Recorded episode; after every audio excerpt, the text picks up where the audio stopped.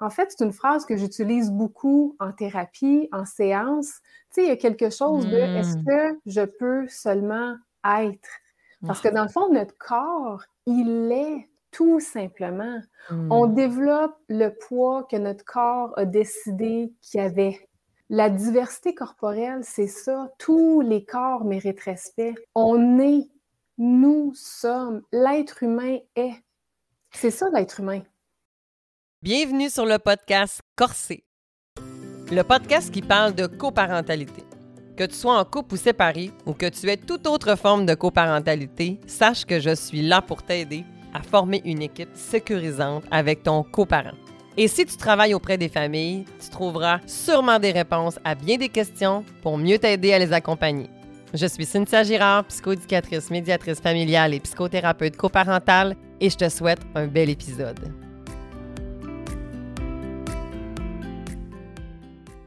Salut tout le monde! Mon Dieu, on a deux gros sourires, on est vraiment super excités. Salut Marie-Michel, je suis tellement contente de te recevoir. Allô? Allô, Cynthia? C'est un petit peu difficile de cacher notre, euh, ouais, notre joie. C'est ça. Y a-tu moyen qu'on soit plus bête? Non. Mais non, mais non, mais non, mais non, mais non. Aujourd'hui, j'enregistre le podcast live, dans le fond, effectivement, de mon entrevue qu'on va faire ensemble, moi et Marie-Michel. Marie-Michel, qui sait, pour les gens qui ne la connaîtraient pas, premièrement, il va falloir que tu la connaisses puis que tu ailles suivre ses réseaux sociaux puis tout ce qu'elle fait. C'est une psychoéducatrice comme moi à la base, donc la même bibite. Comme quand je reçois des psychoèdes, ça fait toujours une espèce de mélange bien particulier parce qu'on est énergique, on est passionné, on est en feu. Elle est aussi psychothérapeute, comme moi. Ça aussi, Ouais. c'est un, un heureux mélange. Ça fait plus longtemps que moi, par exemple, que tu es psychothérapeute. 2015. 2015, exactement. Moi, je suis un petit bébé, dans le fond, dans- au niveau de la psychothérapie. Et tu es aussi professeur au département de psychologie du cégep de l'Outaouais parce que c'est là que tu vis, dans le fond, en, Gatineau. C'est là que tu pratiques. Oui. Et c'est d'ailleurs là aussi où est-ce que tu as ouvert ta clinique IMAVie. Oui. Puis moi, je vais avoir une question tantôt pour toi là-dessus.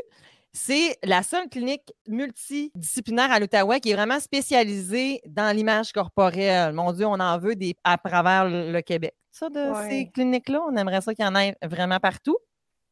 Tu es autrice, dont le fameux livre, en fait, que je n'arrête pas de recommander à tout le monde. De l'insatisfaction à l'acceptation corporelle, devenez une relation positive avec son corps. Tu Ouais. as d'ailleurs remporté en 2022, j'étais là pour applaudir, ton grand prix public, le prix public offert par l'Ordre des psychoéducateurs et des psychoéducatrices du Québec. C'est pas rien. Ah oui, ouais, c'est une belle fierté. Vraiment, vraiment, vraiment. Et en 2023, puis là, c'est un peu pour ça aussi qu'on est bien excités parce que tu as lancé ce matin Ce matin. ta campagne, en fait, qui est Pour que mon corps soit, qui va être une collaboration, un livre en lien avec ANEB Québec. Là, si tu te joins à nous, ça se peut que tu ne saves pas tout ça, qu'est-ce que c'est. Mais tu sais quoi? Il n'y en a pas de panique. Parce que c'est ça qu'on va faire aujourd'hui. On va se parler de tout ça. On va se parler de l'image corporelle. On va se parler des mythes encore aujourd'hui qu'il y a autour de la satisfaction corporelle, de l'image de soi. En plus, hier, c'était la journée internationale des droits de la femme. Et je trouve que c'était tout à propos. Pour vrai, on dirait que c'est stagé que je te reçois cette journée-là parce que j'étais comme, mon Dieu, ça tombe tellement bien parce que il y a du chemin qui a été fait, mais il y a encore énormément de chemin à faire par rapport à ça. Puis toi, Marie-Michel, ça fait partie de ta mission de vie. Est-ce que je me trompe? Oui, non, non, vraiment pas. Non, non. Puis en fait, moi, je trouve justement que c'est une mission de vie, mais c'est aussi, je trouve, le rapport qu'on a avec notre corps, l'amélioration de l'image corporelle. Je dis souvent aussi, c'est pas quelque chose qu'on fait du jour au lendemain. Puis c'est aussi un cheminement de vie aussi pour l'humain en, en, soi. Là. Ouais. Mhm, exactement. Je lisais ta, ta conférence de presse, en fait, tu sais, qui les statistiques qu'il y a là-dedans, c'est, c'est pas rien. Est-ce que tu as envie de nous en parler un peu, justement, de c'est quoi ton projet? Là, je parle des statistiques, mais dans le fond, peut-être que tu veux-tu nous parler un peu de c'est quoi, en fait, justement, le projet qui est là, en fait, la campagne que tu lances, en fait, puis d'introduire à travers, euh, OK. à travers tout ça? On va-tu là? OK. Dans le fond, la campagne, c'est deux événements. Fait pour peut-être pour démêler, c'est deux événements qui sont assez majeurs. Puis la campagne, en fait, va s'étirer sur minimum un an. Fait que c'est pas, pas quelque chose de, short and sweet, là. C'est vraiment quelque chose d'assez prolongé dans le temps. Donc, mm. les deux événements, c'est d'abord une levée de fonds, tu l'as nommé, pour ANEB Québec. Fait que la levée de fonds, c'est la vente de t-shirts, la vente de gilets, sur lequel, puis là, ça, on s'en parlera tantôt, mais il y a deux phrases qui sont très importantes. Donc, la, campagne s'appelle Pour que mon corps soit. C'est le hmm. nom de la campagne. Et hmm. donc, par, parce que je suis une personne assez logique en soi, le T-shirt porte évidemment la phrase au devant pour que mon corps soit.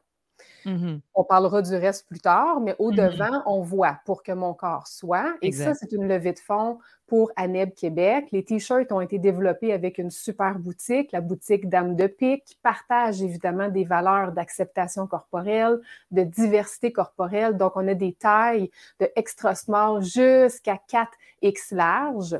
Puis on Et c'est ce qu'on présente, je présume, sur des mannequins aussi, là. Exact, parce que là, j'ai choisi, moi, des femmes pour faire le shooting photo là, qui présentent, tu sais, des, femmes à corps différents. Ça mmh. paraît peut-être pas, mais d'âge aussi différent, parce que ça aussi, c'est important pour moi qu'on soit d'âge différent, parce que là, ça a un lien aussi avec mon livre, parce que l'autre événement de cette campagne-là pour que mon corps soit, ben, c'est mon lancement de livre, parce que mon dernier livre, ben, pas, le dernier de la gang, mais le dernier en, termes de tout récent. Oui, de, parution.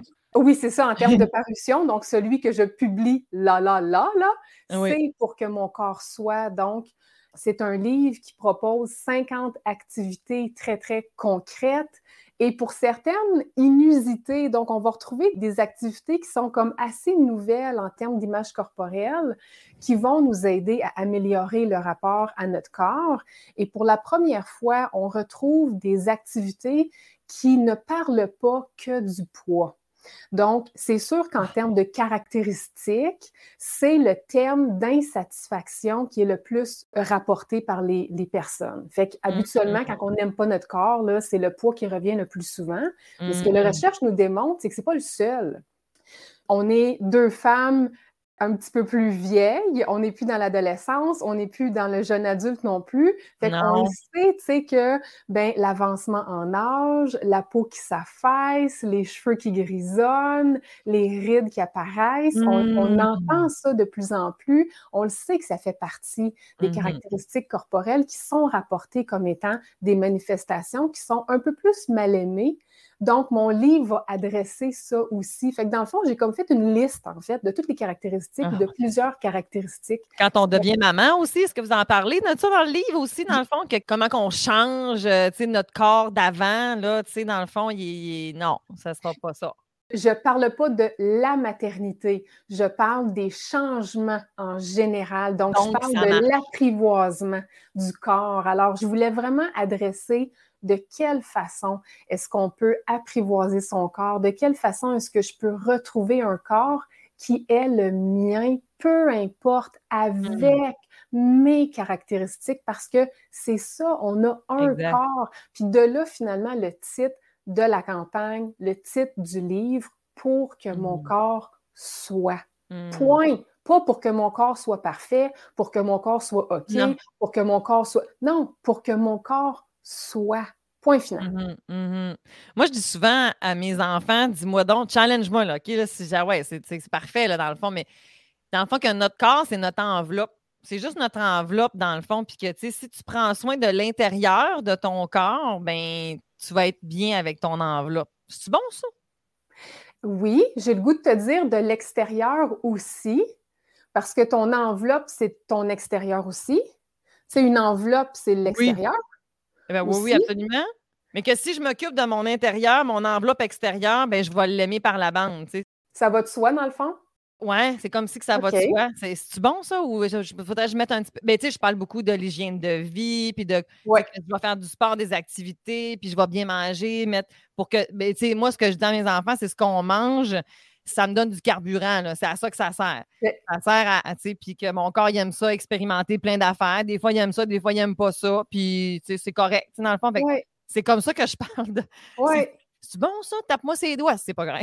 Ben, en fait, moi, j'ai le goût de faire comme un peu plus global parce que dans le fond, mettons qu'on regarde des comportements qu'on appelle adaptatifs. Mm-hmm. Tu sais, mettons comme juste se mettre de la crème à main ou prendre un bain. Tu sais, on pourrait dire, ben, on est plus comme dans l'enveloppe extérieure. Là. Ben oui, dans l'enveloppe extérieur. On prend soin de on notre prend soin du corps. Absolument. Absolument. Ça aussi, c'est important, tu sais. Oui, oui, vraiment. Et puis moi, j'aime ça à l'ose pas en plus.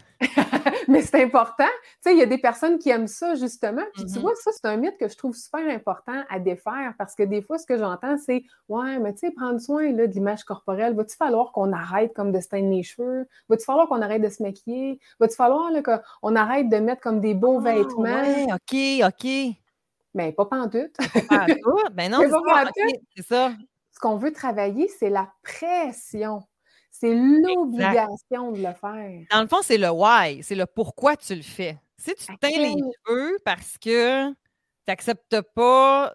Hey, on va tellement parler de tabou, là, mon Dieu, que c'est bon, j'adore ça. Moi, j'aime ça quand on parle de tabou. À quel besoin tu réponds? C'est ça. Mais mettons que c'est parce que je veux pas les voir, mes cheveux blancs. Dans le fond, ça, ça serait pas une bonne raison pour mettre de la teinture sur mes cheveux? Ben, j'irai encore un petit peu plus loin. Pourquoi tu veux pas les voir, tes cheveux blancs? Qu'est-ce Ah, qui se passe à l'intérieur de toi? Qu'est-ce que ça l'active? Rien. ben, moi, moi le là, dans mon rien, euh, je- Dans mon contexte, ça me dérangerait pas tant que ça, dans le fond, tu sais, comme les petits cheveux blancs, mais dans le fond, c'est parce que j'en ai pas tant que ça encore. J'en ai un peu, mais j'en ai, moi, dans mon côté, j'en ai pas tant que ça encore, mais ça fait quand même que. Parce que je trouve tellement ça beau, moi, là, ma belle-mère a tous les cheveux blancs, je trouve ça magnifique. La pandémie, là, ça a tellement amené ça, hein? Il y en a plein qui ont abandonné les teintures, justement, et Ouais. tout ça. Mais ouais, c'est vrai que c'est challengeant, dans le fond, tu sais, parce que tu te dis, bon, ben, dans le fond, ben, parce que j'aime ça, je les aime, mes cheveux noirs. J'ai toujours eu les cheveux noirs. J'ai déjà, déjà eu rouge, mais j'ai. Mais là, si je creuse, je creuse, hey, c'est, ça finit par être difficile, par exemple. C'est comme si qu'au final, tu sais, ben, peut-être. Parce que si j'ai un peu de cheveux blancs ici et là, euh, je trouve pas ça bien, bien cute, là. Mais c'est normal. Notre conception de la beauté, là, elle peut pas être vierge. C'est impossible là, de, revenir à une conception vierge de la beauté comme si on était né sur une île déserte. Là. Comme on, on se rendrait jamais là. là. C'est Ouais. peut-être pas ça le but non plus. Ça serait comme On utopique, là. Ben, je pense que oui. Ouais, Sauf ok. qu'on veut quand même revenir à un choix, puis Mmh. là, sans, sans rentrer dans une espèce là, de philosophie là, euh, à, à 1000 là, mais on veut Mhm. quand même enlever l'obligation, cette espèce d'anxiété-là, là, que, tu sais, jusqu'à quel point le matin, là, il faut que tu te lèves deux heures d'avance pour te coiffer puis te maquiller, puis qu'il faut que tu penses à quels vêtements tu vas mettre pour aller à l'école ou au travail. Ah oui. Jusqu'à quel... Mais c'est ça qu'on Ah, veut Dieu. enlever parce que Euh, J'ai pas le temps de faire ça, en tout cas, ça, c'est sûr. mais mais il y en a que c'est ce qu'ils vivent. Il y en a qui ont une détresse très, très, très Absolument. présente. Hum! Hey, c'est tellement. Oh mon Dieu, j'ai tellement des questions, c'est tellement magnifique, là, tout ce qui se passe en ce moment. OK. On reste-tu dans la, dans la campagne un petit peu encore, même si on, est rendu bien ailleurs, mais on se parle-tu des phrases? J'aimerais ça qu'on se parle un peu des phrases. Après ça, on parlera d'autres choses. Il y a deux phrases sur le chandail. Donc, Oui. tantôt, tu as nommé que sur le devant, il y a la phrase justement pour que ton corps soit, qui est le nom de la campagne. Oui. Alors, cette phrase-là était vraiment importante parce que oui, c'est le nom de la campagne, c'est le nom du livre, mais en fait, ce choix-là, c'était vraiment une phrase qui incarnait quelque chose de très doux, très calme et de très posé. Hum, hum. Parce que, en fait, c'est une phrase que j'utilise beaucoup en thérapie, en séance. Tu sais, il y a quelque chose de est-ce Mm. que je peux seulement être? Parce que dans le fond, notre corps, il est tout simplement. On développe le poids que notre corps a décidé qu'il y avait. La diversité corporelle, c'est ça. Tous les corps méritent respect. On est, nous sommes, l'être humain est. C'est ça, l'être humain. C'est tellement beau ce que tu dis parce que quand tu dis ça, là, moi, ce qui résonne, c'est je dis la même phrase que toi dans mon bureau, mais toi, elle est comme reliée à. C'est sûr, toi, ta spécialité est vraiment là-dedans, là, mais moi, c'est on peut-tu être juste, tu sais, comme que tes émotions sont acceptées puis c'est correct, tu sais, dans le fond, puis que, tu sais, fait qu'on va à la même place, à la même affaire, tu sais, c'est comme tout ce qui te compose, c'est déjà parfait. Oui, C'est ainsi, puis c'est correct. oui. C'est comme c'est facile à dire là, après ça, là, mais il faut vivre avec ça, là, mais quand même. Oui. Tu sais, les gens ne le savent peut-être pas, mais je travaille beaucoup en trauma complexe. Hmm. Alors, je travaille avec des adultes qui, dans l'enfance, ont subi des traumas complexes, donc des épisodes de violence, de la négligence parentale, du rejet parental. Alors, c'était vraiment très important pour moi, puis c'est ce que je trouvais aussi avec cette phrase-là. Puis dans les activités, c'est toutes des activités qui sont très, très, très pertinentes dans le contexte de trauma complexe aussi un Mm. corps, il y a beaucoup de gestion des émotions aussi dans mes activités, dans mon livre. Donc, mon corps, il est, il est tout le temps correct. Tu sais, on a souvent de la difficulté avec, du moins les, les adultes avec lesquels je travaille avec, mais je suis correct dans ce contexte-là? Mes émotions sont-tu correctes? Je trouve, ce que j'observe, c'est une grande difficulté chez ces personnes-là à, à s'auto-valider. Je suis correct. Il y a beaucoup cette phrase-là qui revient. Alors, pour que mon corps soit, c'est aussi un rappel mon corps, il est point final. Puis c'est un peu cette calligraphie-là, tu sais, là, pour les personnes qui nous écoutent, ils ne le voient pas, mais c'est une calligraphie que je trouvais aussi, c'est tout aussi douce, tu sais, Oui. c'est une espèce de calligraphie comme artistique, là, tu sais, comme... Mhm, un- mhm. Alors, il y a beaucoup de choses, il y a comme un gros rationnel, là, c'est pas quelque chose qui a été choisi sur le fly, c'est un, un coin de table sur une napkin, là. J'en doute même pas une seconde, on dirait. Alors ça, c'est pour le devant. Le derrière. Le derrière, c'est mon corps n'est pas un objet. ben Et là, c'est très différent. C'est une calligraphie qui est très puissante. Donc, Oui. on retrouve, ouais, on a comme les points fermés. J'ai le goût de militer, là, tu sais. Ça... Ben, c'est en plein ça. C'est une, en fait, c'est une phrase qui est très militante. Mhm. C'est une calligraphie qui est en gras, qui est très carrée, que je voulais beaucoup plus puissante comme ça. Puis en fait, c'est une phrase qui rappelle à la désobjectivation du corps. On la retrouve dans mon livre, c'est une activité en soi aussi. Puis des fois, j'en parle justement, notamment dans la publication justement pour la Journée internationale du droit des femmes, Mhm. parce que la désobjectivation du corps, c'est quelque chose de très important et nécessaire. Parce que l'objectivation du corps, donc le contraire dans le fond, Oui. c'est quelque chose de très néfaste en lien avec l'insatisfaction corporelle. C'est le fait de prendre le corps, puis le fait de le prendre comme étant un objet, un peu comme une pâte à modeler. Je vais en faire ce que je veux n'importe quand. On peut Mais faire un lien avec l'hypersexualisation, on peut faire un lien avec plein de choses, là. Mais en fait, c'est ça, Marie-Michel, donne-nous des exemples. C'est quoi, en fait, justement, des comportements ou des, euh, des situations dans lesquelles où est-ce que le corps est placé en objet? le prendre comme un objet de séduction, le prendre comme un objet de sexualité. Donc, je l'aime pas, je vais le changer à ma guise comme un menu à la carte. Je, OK. vais, je, je vais enlever ce que j'aime pas. Je vais aller en chirurgie esthétique, je vais enlever ce que j'aime pas. Je vais perdre du poids comme que je veux. Ça, c'est le prendre comme un objet. OK, je comprends. Fait que c'est vraiment, dans le fond, OK. Tu sais, ça, c'est dans le fond, c'est de moi avec moi, dans le fond. C'est mon rapport avec moi. On dirait que moi, quand tu me parlais du corps-objet, je le mettais dans, à l'extérieur de moi, comment on me le montre comme étant un objet. Non, c'est les deux. C'est les deux, OK, c'est ça, OK. C'est les deux parce que je peux objectiver mon corps, mais je peux objectiver le corps de l'autre aussi. OK. Donc, c'est les deux. Donc, tout ce qu'on voit des fois en publicité ou ces choses comme ça, ça, c'est par exemple un exemple euh, parfait. exactement. Donc, tu sais, la, la- la fameuse voiture, la Ferrari, Ah, avec la fille couchée dessus, là, Les vidéoclips que nos adolescentes écoutent. ben ça, c'est l'objectivation du corps de la femme.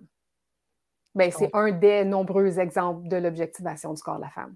Il faut désobjectiver le corps. Alors, par ce gilet-là, c'est comme, c'est un manifeste dans le fond, là. Mon corps n'est pas un objet. Alors, il n'est pas un objet de discussion, il n'est pas un objet de séduction. Ça ne veut pas dire que je ne peux pas être séduisante. Là, il faut faire la part des choses, là.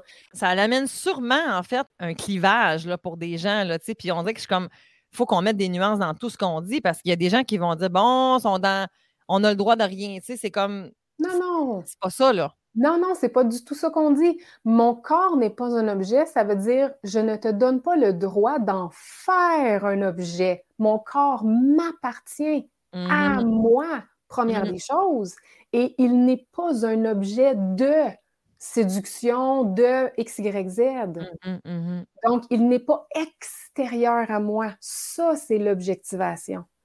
Je suis une personne à part entière. L'objectivation, c'est comme me dissocier, dissocier la personne de son corps. Enlever la personne de son corps, prendre le corps, puis oublier qu'il y a une personne dedans. Exactement, c'est ça. déshumaniser la personne. Ça, c'est Mhm. l'objectivation du corps. Mhm. C'est quasiment dangereux, là, tu sais. Absolument. Ça fait mal. C'est de la violence. Exact. Puis c'est comme de dire OK, je vais faire un partage. Parce que là, je suis là, là, fait que c'est ça. Vous le savez sur mon podcast, je suis le genre de fille qui fait des partages. Dans les limites de les frontières professionnelles. Bien sûr, bien sûr, bien sûr. Dans le sens que ce que je veux dire, en fait, c'est que tu sais, j'ai travaillé sur moi longtemps, puis tu sais, ce que tu dis, ça résonne énormément parce que j'ai travaillé, moi, à me pardonner que j'ai utilisé. Dans le fond, mon corps, je, je l'ai utilisé à certains moments qui ne devaient pas être utilisés comme ça. Je ne l'ai pas respecté, puis je me suis, j'ai dû me pardonner ça.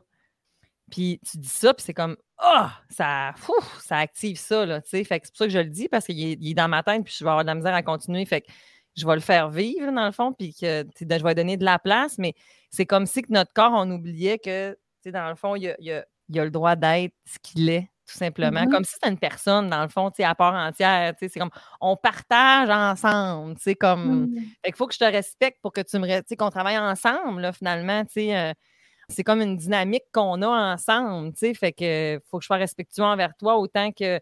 Ben, autant qu'il va être respectueux envers moi, là. C'est un peu bizarre, ça, mais, mais tu sais, c'est. On dirait que je le vois un peu comme ça. Mhm. Hum. Voilà. C'est-tu correct? C'est dans les limites du professionnel? Oui. Maintenant, tu considères, mettons, puis là, c'est là où est-ce que j'aimerais peut-être, dans le fond, qu'on puisse partager, tu sais, comme certaines statistiques. Je trouve ça toujours des fois intéressant que les gens puissent, euh, on peut d'avoir des statistiques, mais que à quel point on a du chemin de fait, à quel point il nous reste du chemin à faire. Moi, ça m'a quand même fla flabbergasté. tu Oui. sais, tu as dit qu'on observe dès 4 ans Oui. que ça a Exact. commencé. Hey, ça, c'est Oui. l'âge de mon bébé, là. Oui, c'est ça. Tu tu dis, on veut pas comme, euh, euh, se rendre plate avec des statistiques, mais les statistiques, en fait, ce qu'ils font, c'est qu'ils nous montrent un portrait qui est assez claque en pleine face. Ils nous montrent un portrait assez réaliste de l'insatisfaction, parce que, tu sais, pour ceux qui ne savent pas, dans le fond, c'est parce que mon communiqué de presse devant toi, puis ce sont des statistiques, certaines statistiques, de Mhm. l'insatisfaction corporelle dans la société. Puis en fait, c'est qu'on apprend que l'insatisfaction corporelle s'observe dès 4 ans. Hum. Et ça, ben, je dis souvent dans mes conférences, dans mes formations, c'est le plus tôt, en fait, là, tu sais, comme c'est quoi qui, qui peut venir avant ça, là? Je veux dire, on est en petite enfance, là. Ben oui. Alors, on ne peut pas aller plus tôt que ça. Et en fait, ce qu'on sait, c'est que l'insatisfaction corporelle, ce qui va arriver, c'est que ça va continuer d'augmenter. Après quatre ans, ce qui arrive dans les périodes développementales, c'est qu'après ça, on commence l'école primaire. Puis là, on sait que ça va augmenter à l'école Ouais. primaire parce que là, ben, on commence à se comparer. Eh Euh, oui. puis il y a l'entrée à l'école primaire, justement. La Et jungle. on s- Euh, Moi, j'appelle ça la jungle. Ben, que ça va augmenter dès l'entrée à l'école primaire et ça va continuer d'augmenter à l'école secondaire. On le sait, la puberté, c'est difficile avec tous les changements, justement, que la puberté apporte.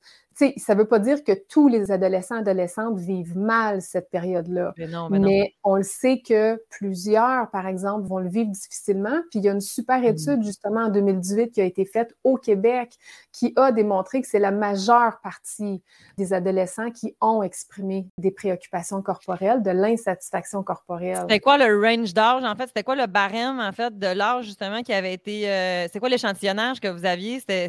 ben, Première à la... C'est pas moi, oui. Oui, c'est ça, c'était pas toi, mais. C'était pas, c'était- non, pas, pas aussi haute que ça encore. Marie-Michel fait la- aussi des recherches. Là, on se Oui, oui, non, non, je ne suis pas chercheur.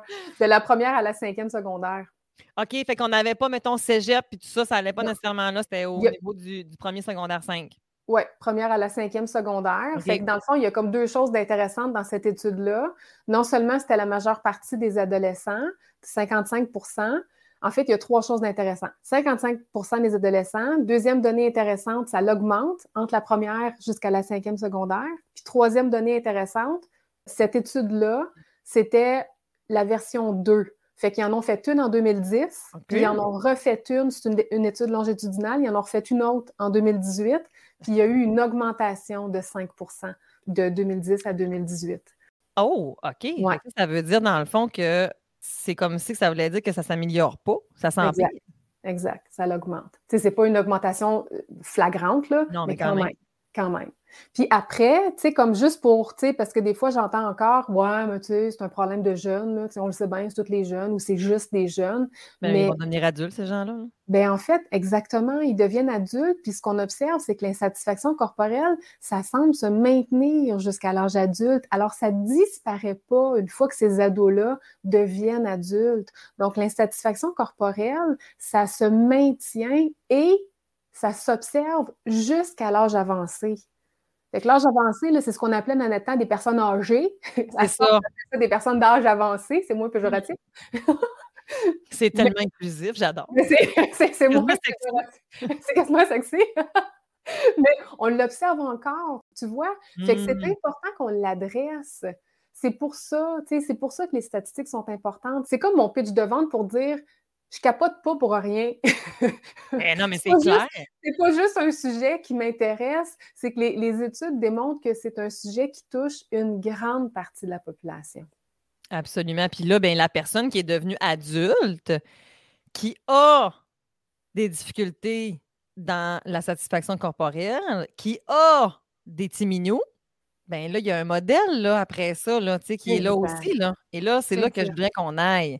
Oui comment on peut composer quand, comme parent, j'ai de la difficulté à accepter mon corps tel qu'il est, puis que mon rapport à mon corps est justement, c'est pas évident, puis là, je suis parent.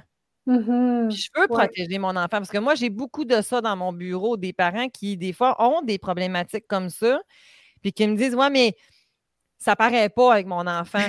Ah, pas sûr. oui.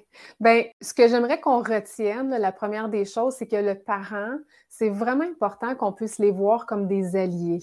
Je pense que la pire des choses, c'est le parent qui se voit comme un ennemi, comme oh mon Dieu, je, suis vraiment pas bon, pas bonne pour mon enfant. Oh, je, vais, je vais faire développer chez mon enfant des enjeux à cause de moi. Mon mmh. enfant va développer des enjeux. Ça, je pense qu'on vient de prendre comme un tournant très dangereux. Mmh si mmh on est capable de voir le parent comme un allié, là, je pense qu'on vient de prendre le, bon tournant. Mmh Maintenant, je pense que c'est important qu'on voit quand même, puis qu'on comprenne que les enjeux corporels, les préoccupations corporelles peuvent se transmettre.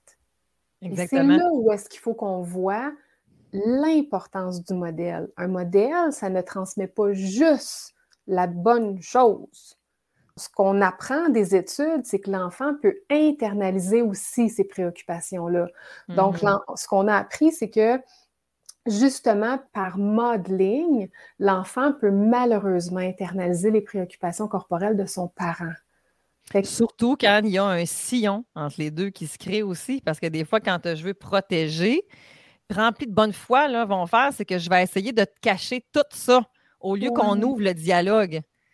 Et que là, on rentre en connexion des fois aussi, tu sais, sans dire que je vais, tu sais, je veux dire, l'enfant ne doit jamais devenir le confident de son parent, c'est pas ça le point, là, c'est pas ça que je veux dire ici, mais c'est que j'essaye tellement fort des fois que ça paraisse pas, tu sais, que des fois, ben, tu sais, l'enfant, il va comprendre pareil, dans le fond, tu sais, lui, il va s'interpréter ces choses, il va, il va, il va créer, lui, il te voit, il te regarde, es son idole, tu sais, dans le fond, fait fait que c'est sûr que par la bande, comment je peux récupérer ça, comment on peut travailler ça justement pour essayer de faire du sens parce qu'au final, ce que ton enfant va quand même percevoir, ça va lui appartenir. C'est là où est-ce que justement, comme parent, on peut pas, on n'est pas responsable de tout ce que nos enfants vont devenir. Ça serait vraiment lourd à porter là, quand même. Oui, en même temps, quand ils sont tout petits, on a vraiment une responsabilité de modèle puis de protection on doit protéger nos enfants et on a une responsabilité de modeling. Puis on a appris avec les études que les parents qui développaient une image corporelle plus saine, plus positive, étaient beaucoup plus enclins à répondre à mettre en place des interventions qui étaient adéquates mmh devant des enjeux corporels des enfants. Parce que c'est tout à fait normal que l'enfant va poser des questions sur son corps, poser des questions sur son poids, va peut-être vivre l'intimidation par rapport à son corps, son poids. Et le parent qui a fait son cheminement corporel, qui a développé une image corporelle plus saine, on a réalisé qu'il était beaucoup plus en mesure de répondre adéquatement. C'est difficile de répondre adéquatement, là, pour vrai. Là. Mais quand on voit qu'il y a eu un cheminement, Mm-hmm. Donc, on a un parent qui a réglé ses enjeux corporels, donc est beaucoup plus en mesure de comprendre comment ça fonctionne le poids naturel, comment ça fonctionne la diversité corporelle, c'est quoi l'alimentation intuitive, comment qu'on développe une image corporelle, qu'est-ce que je réponds à quelqu'un qui mm-hmm. se dit gros, c'est quoi des préoccupations corporelles? Donc, je vais être beaucoup plus en mesure de répondre adéquatement à mon enfant qui se dit anxieux, qui se trouve pas beau, qui a peur de prendre du poids, versus, comme tu mm-hmm. dis, un parent qui est encore dans son anxiété, ce qui est tout à fait normal, mais qui mm-hmm. va tomber dans l'évitement comme Oh, tu sais, qui a peur, puis comme Oh, je vais éviter le sujet, qui est au régime? Combien de parents sont encore au régime, qui se pèsent à la maison, puis qui nous disent Ah non, mais mon enfant ne me voit pas, je me pèse, mais jamais devant mon enfant. Ouais, mais ton enfant le sait, je te garantis qu'il sait pareil. Mm. Exact. Mais tu sais, tu parles de, justement de ce chemin-là, puis moi, c'est le chemin vers plus tu te connais, dans le fond, plus tu te connais, tu es en mesure de pouvoir départager tes propres besoins de ceux de tes enfants et de pouvoir justement avoir des interventions qui sont centrées sur leurs besoins et non pas sur les tiens. C'est correct que tu t'occupes de tes besoins, mais c'est pas facile de faire se départir ces deux morceaux-là. Puis des fois, ça fait mal aussi. Fait que c'est comme. Oh fait que c'est un chemin, effectivement, qui est à faire. Puis comme psychoéducateur, je veux dire, on a cette force-là. C'est comme comment je peux utiliser une difficulté pour la virer en force. Dans le fond, c'est un peu ça aussi. Puis quand tu as marché ton chemin, tu as vraiment des forces, là, parce que justement, tu as passé à travers des affaires. Fait des fois, tu le sais dans tes tripes là, aussi. Ça ne veut pas dire que si tu n'as pas passé par là, que tu ne le sais pas. C'est pas ça que ça veut dire, mais parce que je trouve ça important parce que si tu nous écoutes puis que toi, en ce moment, c'est difficile pour toi, ben je veux vraiment encore te rassurer que ça ne veut pas dire que tu n'es pas bon pas un bon exactement. C'est ta phrase tantôt qu'on a parlé que tu es un allié, tu peux vraiment être un allié de taille, là, en fait, pour accompagner, mais il faut que tu accompagnes toi aussi avant pour être capable de pouvoir aider puis accompagner ton enfant aussi dans ça. Oui, puis j'aimerais rajouter que pour être un allié, en fait, tous les parents sont des alliés. Puis pour être un allié, on n'a pas besoin d'avoir travaillé son image corporelle au complet. Ben non, effectivement. Il ne faut pas attendre le travail de l'image corporelle, on le disait au début, là, c'est long, ça peut être le travail d'une vie. Alors, on n'a pas besoin d'attendre à la fin. Tu sais, des fois, là, c'est un peu, ben, en fait, des fois, tout le temps, c'est un petit pas à la fois. Mmh. Alors, on y va à notre rythme. Puis il n'y a pas de protocole, hein? c'est pas comme on est obligé de commencer par cette étape-là. Non, pas du tout. Ben, c'est sûr que des fois, si on a des comportements qui nous mettent en, jeu, ou il y a des comportements ultra problématiques, oui, on va les prioriser, mais, autrement, là, on y va à, mm-hmm. notre rythme, puis on va mm-hmm. commencer là où est-ce qu'on est prêt à aller.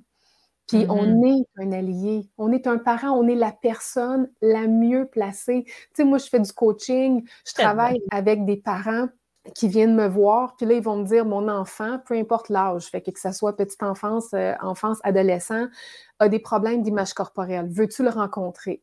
Je ne travaille pas avec des enfants. Je travaille avec des parents. Puis là, je leur explique qu'ils sont les meilleurs placés, beaucoup mieux que moi. Ne connais pas ton enfant.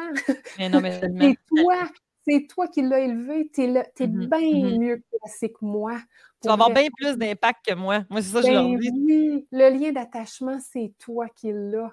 Mais moi, je peux t'outiller toi, par exemple. Fait que je vais vous l'apprendre à vous.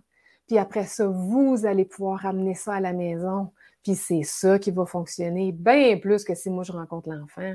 Bien, mon Dieu, tellement. Comme pour la gestion des émotions. Tu sais, je fais plein de parallèles parce que, je veux essayer qu'on rende ça pas effrayant dans le sens que c'est comme toutes les autres affaires. C'est comme des fois, il y, en a qui ont tellement. Ouais, mais les troubles alimentaires, tout ce qui appartient à ça, c'est tellement. Non, à ta peu, là, ça peut être, comme tantôt tu as dit, ça dépend du degré, hein, dans le fond, de où est-ce qu'on est. Est-ce qu'il y a des comportements qui sont dangereux pour moi? Mais dans le sens que c'est comme la gestion des émotions, c'est comme tout le reste. Le parent, tu es effectivement la, la, meilleure personne. Fait que je vais te briefer toi, je vais t'investir toi. Puis tu vas pouvoir transmettre tout ça en plus à ton enfant. Puis souvent, ce que les parents, des fois, ils vont dire, je ne sais, pas qu'est-ce que toi, ils te disent, mais probablement, tu, me diras si ça résonne, mais finalement, j'ai vraiment appris sur moi en aidant mon mm-hmm. enfant. C'est ça. Hein, c'est beau notre travail. Mais des fois, ça fait peur parce que justement, les enjeux d'image corporelle, des fois, le parent, les parents sont peut-être pas mmh. prêts à travailler mmh. ça. Puis c'est correct aussi, tu sais, le cheminement, les cheminements, on y va, comme je disais, à notre rythme. Fait que des fois, les parents sont pas nécessairement prêts. C'est comme, oh, je le savais que tu allais me dire ça, mais ça me tentait pas tant de l'entendre ah, parce que je suis pas prêt à aller là. Fait que c'est correct. On n'est pas là pour obliger personne. En même temps, on a mmh une responsabilité professionnelle de dire, ben, vous reviendrez me voir quand vous serez prêt. Maintenant, ma responsabilité professionnelle, c'est de vous dire que c'est quand même le chemin qu'il va falloir prendre si vous voulez aider votre enfant. Exactement. Oh mon Dieu, c'est tellement bon.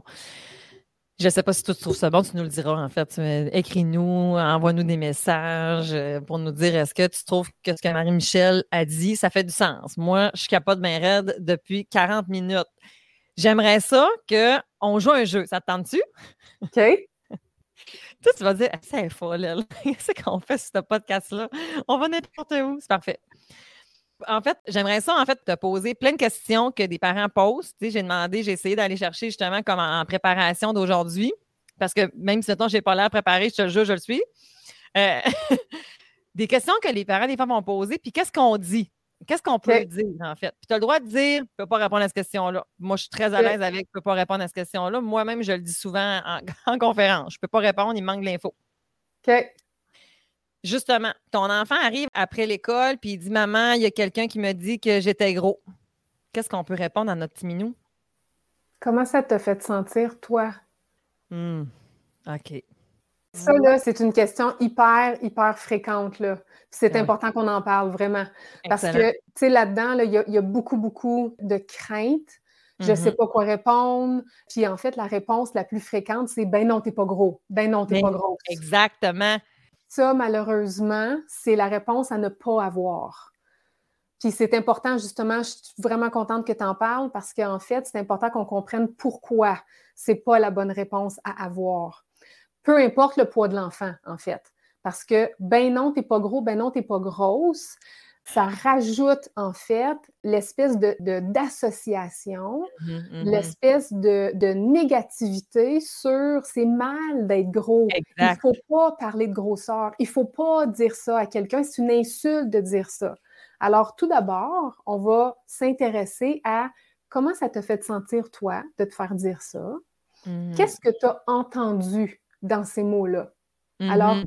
c'est quoi l'intention? Est-ce que c'était une insulte de la personne? Qu'est-ce que tu en penses? Parce qu'il n'y a pas une phrase. Là. Si les parents ils veulent une phrase, là, ça n'existe pas. C'est pas une pour moi, c'est on ouvre un dialogue. Ça veut dire que là, on va avoir un talk. mais, on n'aura pas le choix parce que c'est ça. Il n'y a, pas une phrase qui existe. Puis après, la discussion qu'on va avoir, c'est une discussion sur la diversité corporelle. Alors, ça se peut très bien que l'enfant ait un mmh. corps plus gros que certaines autres personnes. Ça se peut très bien que l'enfant ait un corps moins gros que certaines personnes. Plus grand, plus court, plus rond, moins rond, plus gros, moins gros.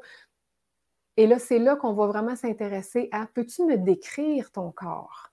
Comment toi, tu vois ton corps?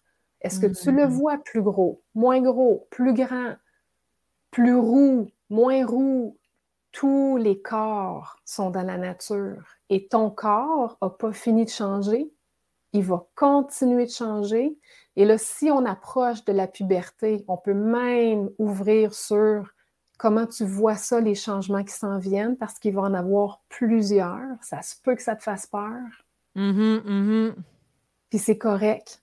Puis si c'est de l'intimidation, ce qui s'est passé, ça va être très important parce que là, je reviens au rôle de protection du parent. Il faut qu'il y ait un retour qui soit fait.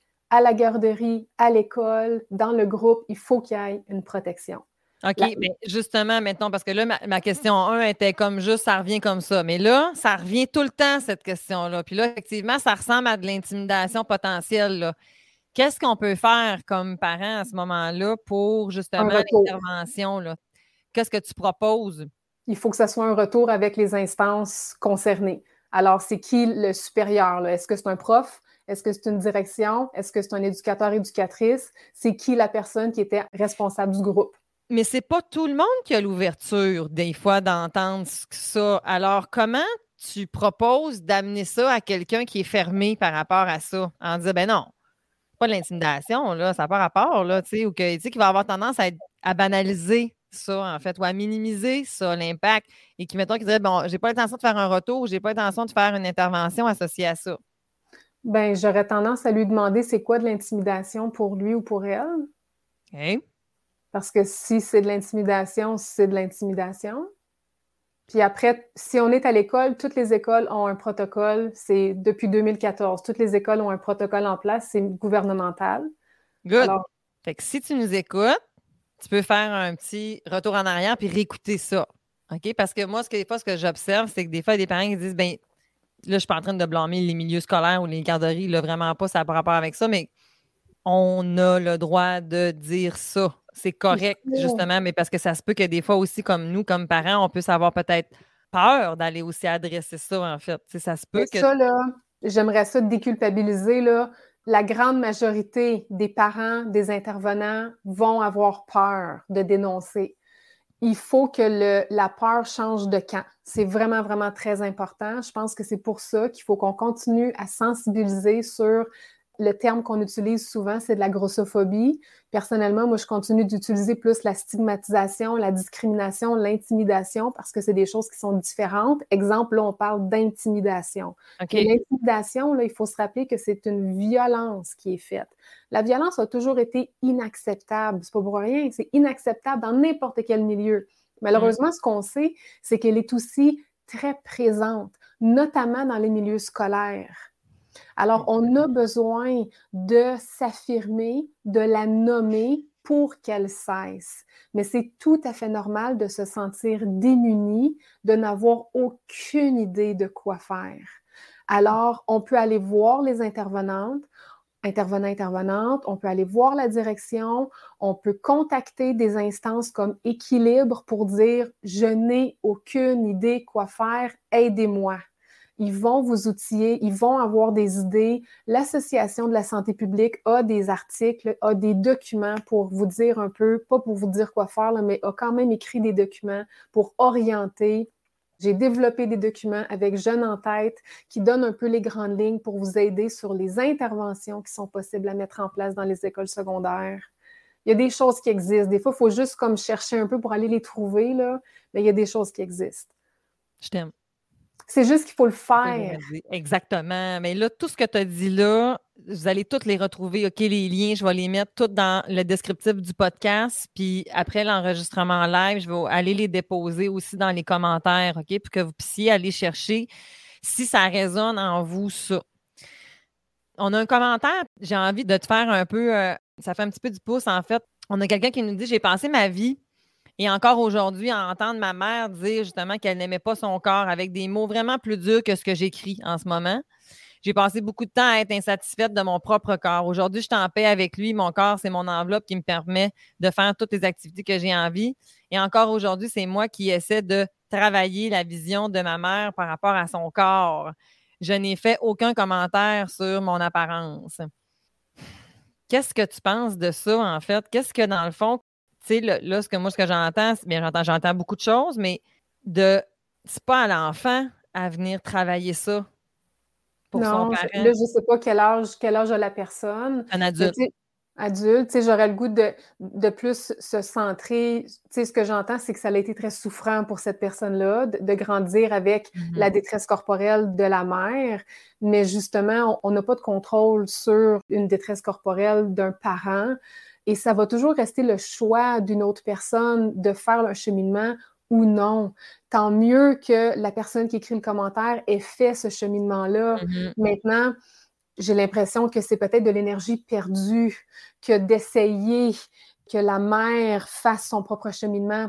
Vous pourriez peut-être demander est-ce que maman t'aimerait que je t'outille? Et là, si la maman dit oui, OK, tant mieux. Mais si la maman dit non, là, il y a peut-être un lâcher-prise à faire. Parce que sinon, mmh. on est plus dans, dans du contrôle puis dans de l'énergie perdue. D'essayer de sauver, en fait, dans le fond. Ben oui, c'est ça, exactement. On oh, merci tellement pour ce partage-là. Puis c'est souvent ça qu'on peut voir des fois avec, comme là, on parle de, de l'image corporelle, mais un parent qui a un trouble de santé mentale, par exemple, tu sais, c'est des fois, ça peut être, on peut tomber aussi là-dedans, justement. Mmh. Le changement, il part de soi, il part, il part, il part pas des autres. Là. Mmh si je reviens à mon petit jeu, mmh un enfant qui ne veut pas manger, ne mange Mhm. pas toujours. Tout en fait le rapport justement à la nourriture. là. Ma question est comme un peu floue parce que je te vends le punch tout de suite, c'est de ça que je veux qu'on parle.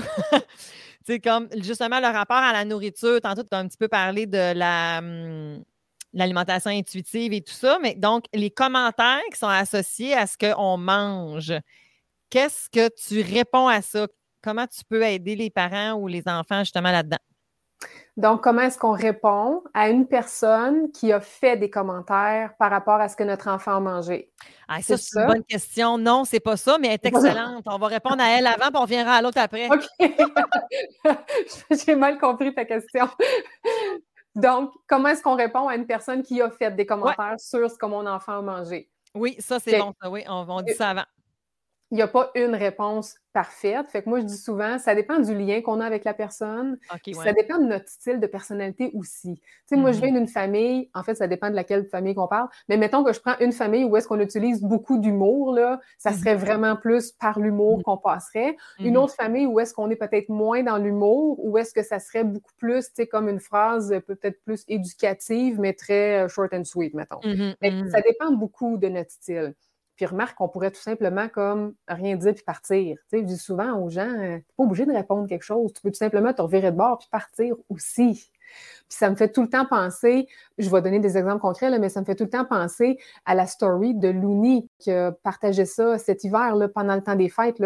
Elle avait une, story avec, euh, il me semble que c'était juste l'écriture, puis il y avait comme une personne qui mangeait puis il y avait comme différents citres avec. euh, non, c'était crampant, là, comme euh, moi, j'étais celle qui faisait juste comme se mettre le biscuit, puis elle se le rentrait dans la bouche jusqu'au fond, tu sais, genre, en tout cas, c'était c'était de l'humour.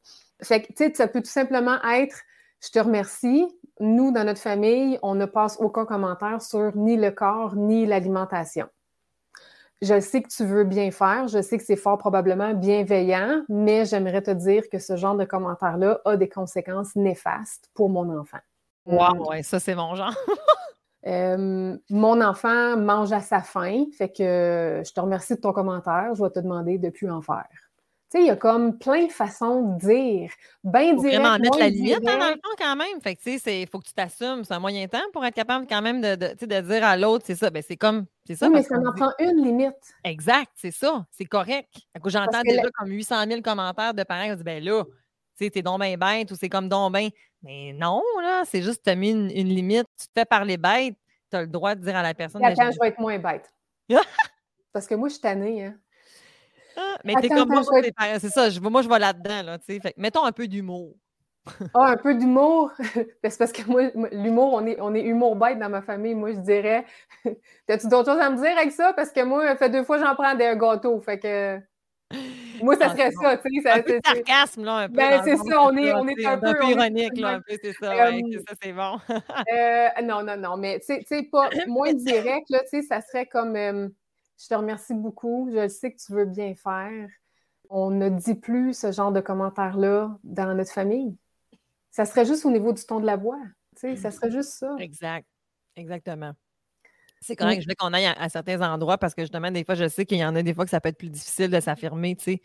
Parce que là, c'est au niveau alimentaire, mais des fois, c'est sur plein d'autres choses. Le corps, mais ça va être le corps, tu sais, ça va être le poids de l'enfant, ça va être le poids de la- du parent devant l'enfant. Hey, t'as donc perdu du poids! Ou Hey, euh, tu sais, euh, tu sais, comme euh, pris une coupe de livres, hein, les vacances euh, hein, pendant l'hiver, là. Ça peut être ça aussi. Tu sais, ça passe complètement anodin. Dans Ben le oui, puis des fois, la personne est partie. Tu n'as même pas le temps de t'affirmer. Tu as eu un petit coup de coude. Ah, les vacances, ils ont été. hein, ça a été. Euh, tu as pris du poids. Puis là, la personne est partie. Puis tu es comme, ben, je peux même pas m'affirmer. Je suis rendue tout seul sur la table avec mon assiette. La personne est partie. Ton enfant est à côté. Tu fais quoi? M- M'affirme comment, là? tu fais quoi? Moi, j'aurais tendance à vouloir comme m'affirmer quand même devant mon enfant, même si la personne n'est plus là, pour comme faire du sens avec ce qui vient d'être d'être vécu, là. Mais il faut faire un retour. Yes! Absolument. Oui, deux oui, points. absolument. Oui, oui, c'est super important. Selon l'âge de l'enfant, le retour ne sera pas nécessairement le même. As-tu entendu? Qu'est-ce que tu as entendu? Qu'est-ce que ça t'a fait? Qu'est-ce qu'on répond habituellement? Puis C'est là que c'est important d'avoir des bases avec l'enfant pour être capable. Moi, je dis tout le temps, il faut qu'on sonne comme une espèce de disque qui, qui- ouais. qui revient tout le temps à la même place. c'est quoi encore nos bases? Notre corps se développe à sa façon.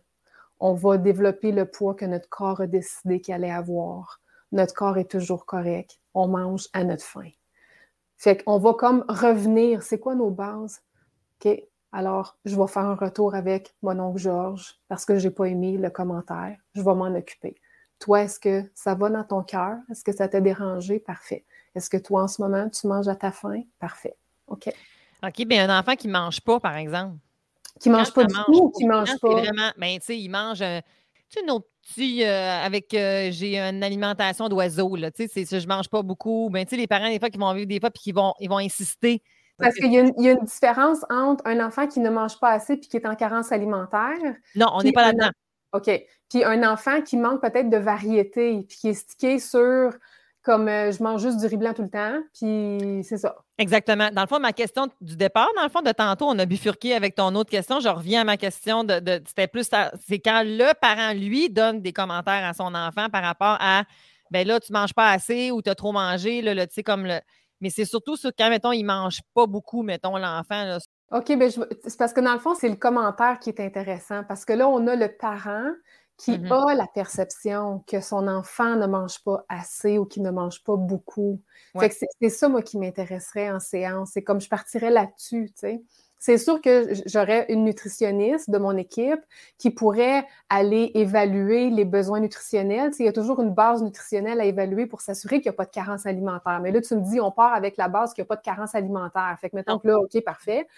Mais après, je serais vraiment intéressée sur la perception du parent parce que ça aussi, c'est tout à fait normal. En tant que parent, ben, on a des craintes. Mon enfant mange-tu assez? Mon enfant mange-tu mm-hmm, trop? Puis mm-hmm, on mm-hmm. oublie que l'enfant a une super belle capacité d'écouter son corps. Puis des fois, ben, on envahit un peu un peu, puis des fois beaucoup, cette capacité-là de t'as pas assez mangé t'as trop mangé, puis on décide pour l'enfant. Et tu sais, tantôt, je parlais de modèle. Nous autres, notre job de modèle, c'est d'enseigner, entre autres, d'enseigner à l'enfant à écouter son corps. Fait que c'est de lui donner des outils. Dis-moi ce que ton corps te dit. Tu me dis que tu n'as pas faim? Dis-moi comment tu le sais. Viens, on va aller voir à l'intérieur de ton corps. Comment ton corps te parle quand tu n'as pas faim? Comment ton corps te parle quand tu as faim? OK, mais mettons que ce serait plus comme j'ai plus faim de manger euh, le pâté chinois, mais je veux manger le dessert. Mais c'est tout à fait normal. Il n'est pas fou. Toi, tout, tu fonctionnes de même on fonctionne toutes de même. C'est le circuit de la récompense dans le cerveau. C'est pour mm-hmm. ça que des fois, il y a une approche, l'approche de Cosette, là, de, ah, nutritionniste en pédiatrie. Ça, je vais mettre dans nos commentaires. Moi, ça a changé ma vie. J'adore cette femme, j'adore ça. On met tout à Mais oui, c'est parce que dans le fond, ce qu'on veut faire, c'est d'enlever le dessert du fameux piédestal. Exact. l'espèce de Oh! le dessert qui arrive là, sur un plateau qui te sort de même de la table avec une chanson puis des oiseaux. Là. Ben oui. les dieux grecs là, qui arrivent en même temps. Bon, mais c'est ça qu'on veut enlever. Parce que sinon, là, c'est sûr que l'enfant. Écoute, qui n'a pas fait ça? On fait ça encore en tant qu'adulte. Fait que c'est normal. Mm. Normal. Faut qu'on comprenne que l'enfant a le même cerveau que nous autres. Là. Puis on se rappelle que c'est toi qui décides qu'est-ce que tu offres.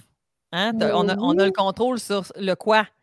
Le combien, ça y appartient dans le fond, mais on peut. Euh, ben, j'ai envie de mettre une nuance parce que là, on n'est pas en train de parler d'alimentation. Tu sais, c'est pas juste le sujet de l'alimentation, mais que si tu mets tout le temps de l'interdit non plus. Exact. Hein, exactement. c'est là que tu voulais que j'aille, hein, je le savais. Exactement. On ne veut pas tomber dans la restriction. Exactement. Exactement. Mais faites-le le test, là, donnez le dessert en premier. Là. C'est pas grave, ça. Ça, les parents, au début, là, ils ont tout peur. Moi aussi, j'ai eu peur au début, là, tu sais, puis, moi, j'ai une de mes filles qui n'en mange même pas parce que justement, moi, je suis pas trop sucrée. Puis, tu sais, mon chum, lui, il est vraiment plus sucré dans la vie. Puis, il y en a, dans mes trois filles, il y en a une, tu sais, qui, quand le dessert est disponible sur la table, dans le fond, puis j'essaye même, moi, de même plus nommer le mot dessert. C'est dur, là, parce que, tu sais, ça. Des biscuits au chocolat. C'est ça, c'est des biscuits au chocolat. Puis, tu sais, qu'ils sont là sur la table, mais qu'elle n'en prend même pas, tu sais, elle va comme juste comme. Fait que c'est pas vrai, c'est un mythe, tu sais, dans le fond, comme la collation. Moi, tu as des Smarties, tu as des brocolis, tu as ci, tu as ça, tu as ça.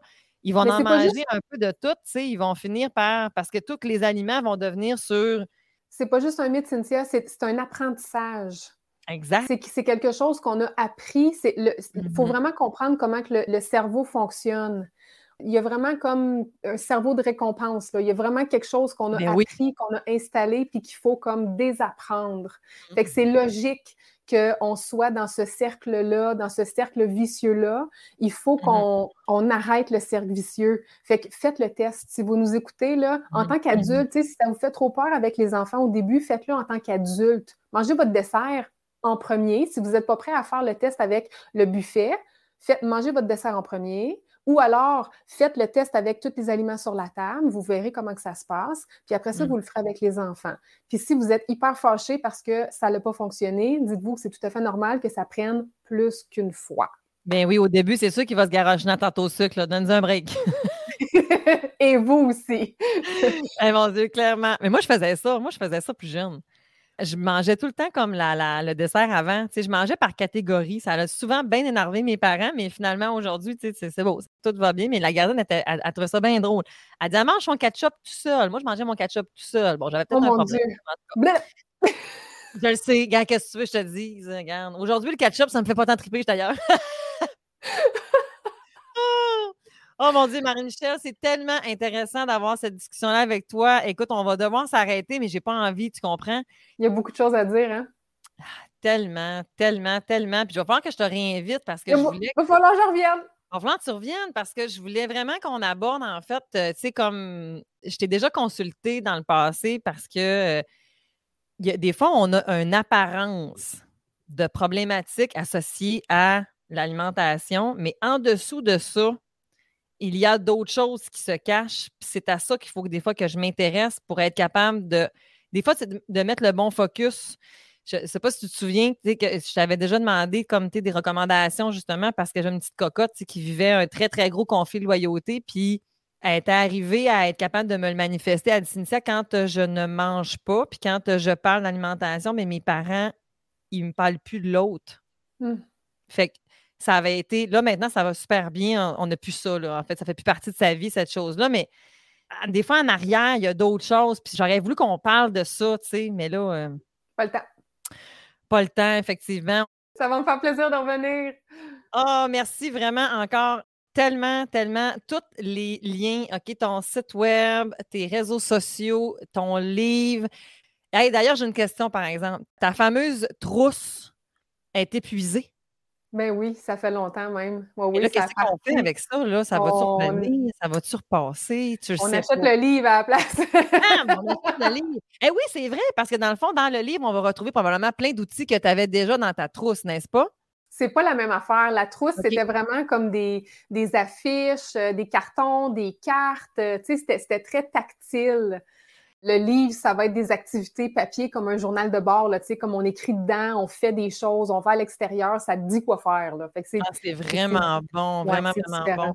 Hey, on a des commentaires, merci beaucoup. Un sujet vraiment intéressant et important. Vous m'avez donné des outils, des pistes pour me défaire de ma peur que ma fille ne mange pas assez, tout ça. Ah, tant mieux, c'est tellement génial. C'est tellement pour ça qu'on fait le travail qu'on fait. Tu sais, dans le fond, on veut juste améliorer votre existence. C'est tellement ça qu'on veut, tu sais. Ben, tu mettras les liens pour euh, mes livres pour enfants. Peut-être que ça les aiderait. Parce que j'ai trois, livres pour les enfants, un livre pour ados. Absolument, absolument. Je vais tout mettre ces liens-là parce que oui, tu t'adresses vraiment à la clientèle humain Mmh. en général. C'est ça qui est, qui est fabuleux. Je ne sais pas comment tu fais d'ailleurs pour avoir autant de. de... c'est pas évident d'aller. Mais tu es dans la même thématique. C'est juste que tu y vas à travers tous les âges, tout simplement. Fait que, euh, puis plus on commence tôt, On est en prévention. On est en prévention, exactement. Merci encore énormément, Marie-Michel, de ton passage vraiment généreux, de tout ton partage, de ta connaissance. Merci encore vraiment beaucoup. Merci de l'invitation. Bye! Avec du recul, cet épisode, je le trouve encore plus pertinent. J'espère que tu as trouvé de la valeur. Encore une fois, je remercie mon invité d'avoir été présente avec moi. C'est toujours un plaisir de pouvoir partager avec des gens aussi passionnés que moi. S'il te plaît, tag-moi Cynthia Girard Psymed ainsi que mon invité pour nous permettre de mieux faire connaître le podcast et partager comment tu as trouvé l'expérience d'aujourd'hui. Est-ce que tu savais que j'offrais deux accompagnements? Un qui permet aux parents en couple ou séparés d'être cohérents et de former une équipe sécurisante pour leurs enfants. Et mon autre s'adresse aux parents séparés ou qui sont recomposés et qui aimeraient réussir leur coparentalité et leur recomposition familiale pour enfin léguer un modèle sain et inspirant pour leurs enfants. Dans les deux cas, l'objectif est de montrer aux enfants qu'une famille, ça ne se définit pas par sa forme, mais plutôt par les connexions qu'elle crée les uns avec les autres. Si ça t'intéresse, écris-moi à consultation à commercial girardcynthia.com. Sois avec moi la semaine prochaine parce que je reçois un invité que j'adore, alors ne le manque pas.